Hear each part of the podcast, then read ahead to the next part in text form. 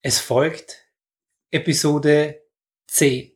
Heute Teil 1 der zweiteiligen Interviewserie mit Katharina Mayer zu ihrer ganz persönlichen inneren Kindgeschichte und zum Thema Partnerschaft, Beziehung führen bzw. Frau sein. Herzlich willkommen und grüß dich beim Podcast Heile dein inneres Kind. Ich bin dein Gastgeber Stefan Peck und ich unterstütze dich auf deinem Weg mit deinem inneren Kind.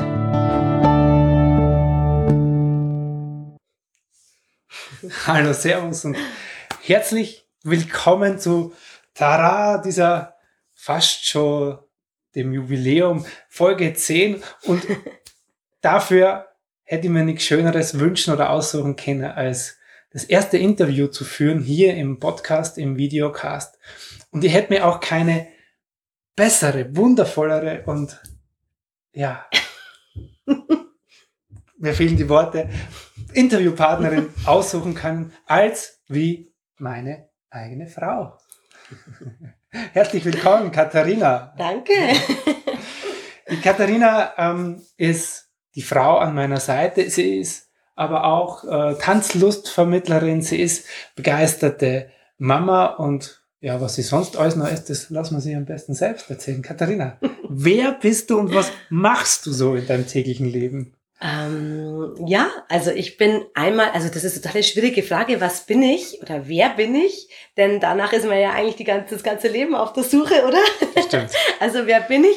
Nein, ich kann ja nur sagen, was ich so mache oder was bisher mein Leben so ausgemacht hat. Ähm, ich bin Tänzerin und ich bin Tanzlustvermittlerin, nenne ich das gerne, weil ich finde das Wort Lehrerin einfach so ein bisschen, das hat so, das ist einfach so besetzt mit allen möglichen Vorstellungen. Und äh, dann bin ich aber natürlich tatsächlich noch Lehrerin. Ich bin nämlich auch Sportlehrerin an äh, einer Schule und auch das mit Leidenschaft. Und ähm, ja, Mama ist meine allergrößte Begeisterung eigentlich und natürlich auch eine der größten Herausforderungen so in meinem Leben.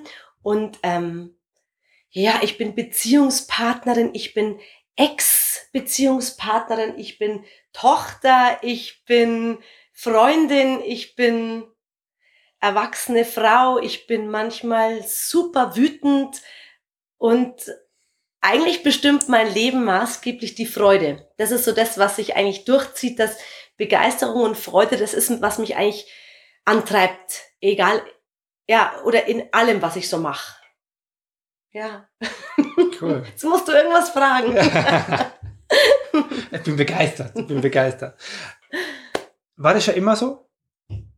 Dass Freude dein größter Motor war und ist oder ein wichtiger Bestandteil von deinem Leben? Nein. Beziehungsweise, da kommen wir jetzt dahin, ähm, ja, mitten rein in deine Kindheit. Wie bist du aufgewachsen und? Ja, ganz im Gegenteil. Also meine Kindheit ist in meiner Erinnerung, hat, hat eine unglaubliche Schwere, eine wahnsinnige Unfreiheit und ähm, maßgeblich das Gefühl, ich weiß überhaupt nicht, wer ich bin. Ich weiß weder, wer ich bin, noch weiß ich, was ich kann. Ich weiß eigentlich nur, was ich alles nicht kann. Und ich weiß, dass ich irgendwie nicht genüge, dass nichts genug ist. Und ich bin total verwirrt eigentlich, weil mir meine Eltern eine total unehrliche Art der Beziehung vorleben. Natürlich niemals bewusst und mit Absicht. Auch meine Eltern haben tatsächlich das Beste getan, was sie konnten. Und gleichzeitig war es für mich einfach nicht genug für meine, für, für Freude. Und ich habe meine Kindheit, insbesondere dann auch die Schulzeit, als, also freudloser geht's eigentlich nicht. Es geht nicht freudloser. Ich, ich habe, das war einfach nur ähm, Horror maßgeblich die Schulzeit und natürlich auch die Kindheit, denn meine Eltern mh, mm, haben eine schwierige Beziehung gehabt zu dieser Zeit, heute auch noch. Ähm, ich habe einen sehr extrovertierten Vater, der ist ähm, Wissenschaftler und Künstler, Musikant und Tänzer und Vermittler und eine Koryphäe und einfach auch ein Genie auf der einen Seite. Auf der anderen Seite verbunden mit unglaublichen sozialen, emotionalen und persönlichen Defiziten, die damals aber überhaupt nicht bekannt sind, die irgendwie unter dem Deckmantel des total motivierten, engagierten Vaters und Menschen verborgen sind und deswegen für uns alle einfach nicht erkennbar. Und eine Mutter, die unendlich angepasst lebt aufgrund ihrer eigenen Geschichte, die sich eine Familie erschaffen möchte, eine perfekte, heile Familie, die es so überhaupt nicht gibt, vor allem nicht mit diesem Mann. Für sie aber unglaublich lang mh, mm, erstrebenswert ist und mit allen Mitteln versucht wird, diese Illusion dieser Familie aufrechtzuerhalten. Und ähm, was mich als Kind, ich kann jetzt nur von mir sprechen, ich habe auch noch eine Schwester, die ist ein Jahr jünger als ich, ähm, was mich komplett verwirrt hat und im Grunde ähm, auch ähm, in einer Freudlosigkeit geendet ist, die sich erst verändert hat, als ich dann nach der Schule zum ersten Mal herausgefunden habe oder entschieden habe für mich, was ich jetzt tun will. Genau. Okay. Wow, also vielen Dank für deine Offenheit, dass du das uns mit uns allen hier so teilst. Ähm, was vielen, glaube ich, auch ähm, bekannt ist oder was sie selber auch kennen, ist gerade dieses Thema Schulzeit und die hast du angesprochen. Wenn du, wenn du dich da zurückversetzt in diese Zeit, was hat vor allem das mit dir gemacht, das Leute bei uns hier nebenbei das Telefon. Wir lassen Lass mal läuten. einfach läuten und machen weiter. Ähm, ja, das gehört auch zum Leben, gell? dass das, das Telefon einfach läutet. Und das Kind oben trampelt. Das ist, das ist mitten im Leben. Ja, also, ja, was das mit dem Kind gemacht hat. Ja, das ähm, ist es mit dir damals, in da, die, ja. diese Schulzeit speziell, weil ich ja. glaube, da finden sie einfach viele wieder. Ja, also es ist einfach maßgeblich das Thema, dass ich nicht angepasst, also ich habe nicht in dieses in diese Art des Vermittlungskonzepts und dieses dieser Funktionsanweisung an Kinder und dieser, ich würde mal sagen, ähm, äh, Selbstverständnis an, wie Kinder zu funktionieren haben und was du zu lernen hast und was in dich reinpassen soll und was du jetzt sofort in diesem Moment aufnehmen sollst, einfach nicht gepasst hat. Also es hat mich zu keiner Zeit irgendwo wirklich berührt. Es hat mich nicht abgeholt. Es hat hinter mir ein absolutes Versagensgefühl hinterlassen. Denn die Dinge, die mir wichtig waren oder die mich bewegt haben, die haben in der Schule überhaupt gar niemanden interessiert. Und ähm, es hat auch einfach mit der persönlichen Geschichte zu Hause zu tun gehabt, dass meine, mein Fokus, meine ganze Aufmerksamkeit einfach auch nicht präsent in der Schule waren. Also es war einfach für mich nicht möglich, wirklich ko komplett präsent anwesend zu sein in der Schule, weil mein, mein Fokus, und das ist auch heute noch so, extrem auf Beziehung liegt. Bei mir in meinem, in meinem äh, Leben ist einfach Beziehung das, was mich trägt oder was auch äh, die Basis meines Seins auch irgendwo ist. Und da diese Beziehungen vollkommen gestört waren in der Kindheit, war mein Fokus einfach nicht frei für das, was in der Schule alles auf mich zukam und was von mir verlangt wurde. Und ähm, dieses ich, nicht abgeholt da zu werden, nicht, nicht nur etwas abliefern zu müssen, ohne gefragt zu werden, was mich eigentlich gerade interessiert. Ähm, das hat mich natürlich noch mehr dazu gebracht, dass ich für dieses Leben oder für das Gefühl, dass ich einfach nicht gut genug bin, dass ich nicht geeignet bin, dass es als nichts reicht, also dass ich einfach eigentlich irgendwo komplett fehl am Platz bin, ähm, hat das total verstärkt und ähm, ja. Hm. Kurzversion. Die, die, die Kurzversion. Und es gab aber noch einen speziellen Grund, warum es dir auch gerade so als Teenagerin oder als junge Teenagerin, beginnende Teenagerin, besonders schwer gefallen ist, äh, diese Schulzeit ähm, ja, gut zu bewältigen oder dass es dir da gut geht. Ja, also das war natürlich auch wiederum in den persönlichen Beziehungen verhaftet, weil äh, meine Mutter, die hatte ganz, ganz, ganz schwere Depressionen. Äh, natürlich aufgrund ihrer eigenen Familien-, äh, Kindheits- und Geburtsgeschichte, hm. aber auch aufgrund der Beziehung zu meinem Vater und das, was da äh, passiert ist. Und das war, ähm, also sie hatte wirklich einfach schwerste Depressionen. Sie konnte wochenlang nicht schlafen und im Grunde genommen war sie wie abwesend. Und ich hatte immer das Gefühl, ähm, ich bin verantwortlich oder ich muss darauf aufpassen, dass meine Mutter irgendwie am Leben bleibt. Und es waren auch einfach Aussagen, ähm, ja, also sie lebt eigentlich nur noch wegen uns, wegen der Kinder. Und mich hat es so unter Druck gesetzt und in eine Verantwortungsrolle geschoben, die ich einfach mit, mit, mit 11, 12, 13 Jahren überhaupt nicht ausfüllen konnte. Wahrscheinlich auch später nicht gekonnt hätte, aber zu dem Zeitpunkt ebenfalls auch nicht. Und ich konnte mich auf die Schule nicht konzentrieren, weil ich habe nur darauf gewartet, dass ich wieder nach Hause komme, um zu schauen, ob meine Mama noch lebt. Und ich bin einfach im Laufschritt von der Straßenbahn, da hat mich auch meine Nachbarin gesehen, weil die Erinnerung daran ist bei mir weg.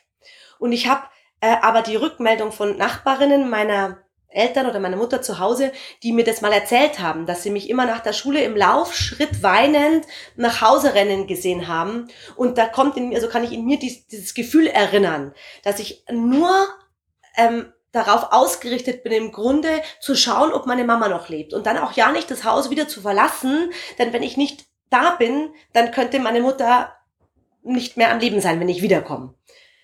Genau was, das ist die Frage, die da bei mir auftaucht, hat es irgendjemand im Außen bemerkt? Also ja, du hast vorher ja. erzählt, dass es so, ihr, deine Eltern versucht haben, heile Welt. Ja.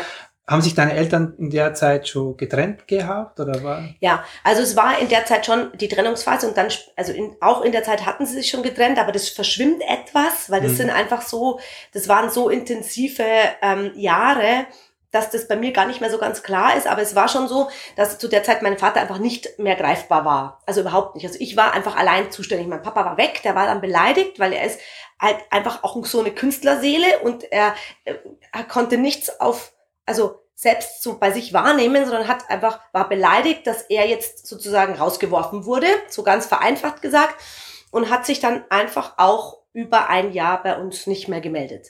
Äh, er war halt beleidigt und er hat überhaupt nicht empfinden können, dass es seine Verantwortung ist, sich um uns Kinder zu kümmern, uns anzurufen, sich bei uns zu melden. Und wir hatten die schwerkranke Mama zu Hause und ich war quasi zuständig. Es gab keinen Erwachsenen mehr. Also es gab keinen einzigen Erwachsenen, der irgendeine Art von Verantwortung übernommen hätte.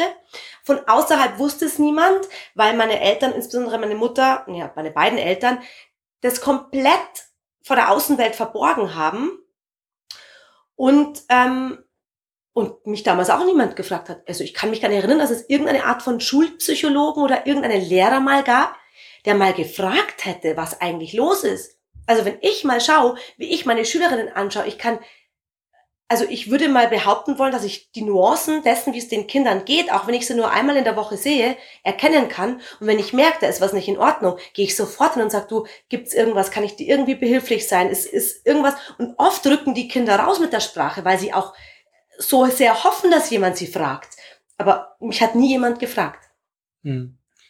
Das heißt, ähm, es gab niemanden, der das im Außen beobachtet hat. Oder vielleicht hat es jemand beobachtet, aber es war halt auch noch eine andere Zeit, wo halt ja. niemand sich auch so sehr getraut hat, in so Familien reinzuschauen. Deine Eltern haben versucht, das abzuschirmen und äh, die Leidtragenden im Endeffekt war's dann du und deine Schwester. Ging es der auch so in dieser Zeit oder sind das gleiche Geschichte, ganz anderes Erlebnis? Mm, ich weiß es nicht. Ich, das, das konnten wir noch nie so genau besprechen. Wir sind sehr unterschiedlich und ich habe das Gefühl, sie hat das anders wahrgenommen. Mhm. Ich war auch die Ältere oder ich bin die Ältere. Das heißt, und ich bin auch ganz, also ich habe in dieser Zeit die Verantwortung für alles übernommen. Und ich glaube manchmal, dass es meiner Schwester nicht bewusst, aber unbewusst einfach nicht so aufgefallen ist, weil ich ganz viel abgepuffert habe. Ich ganz viel auf mich genommen habe, aber gleichzeitig glaube ich, dass es meine Schwester ganz genauso belastet hat, weil es ja alles auch unterbewusst stattfindet. Ähm, da es aber immer ein Thema ist, über das man halt nicht immer so leicht offen sprechen kann, äh, steht eigentlich das Gespräch mit meiner Schwester noch aus, um hm. mal nachzufragen, um mal zu, ich weiß auch gar nicht, ob es notwendig ist. Ja. Ich kann jetzt so nur von mir sprechen. Hm. Aber ich glaube, das ist ganz wichtig, weil das ist heute beobachte ich viele Menschen oder viele Beziehungen, auch viele Familien, was glaube ich immer noch so stattfindet. Dieses, wie das nach außen wirkt und wie das den Anschein hat und was aber in dieser Familie wirklich passiert. Und ich glaube, deswegen ist das total wertvoll, dass du das heute teilst. Ähm, ja, dass es manchmal einfach, dass ein Nachfragen reicht oder dass ein mutig sein, sich damit zu zeigen und zu teilen, einfach auch schon reichen wird, um es mhm. speziell den Kindern in diesen Familien leichter zu machen. Gut, jetzt wollen wir einen großen Sprung machen. Jetzt war das deine Kindheit.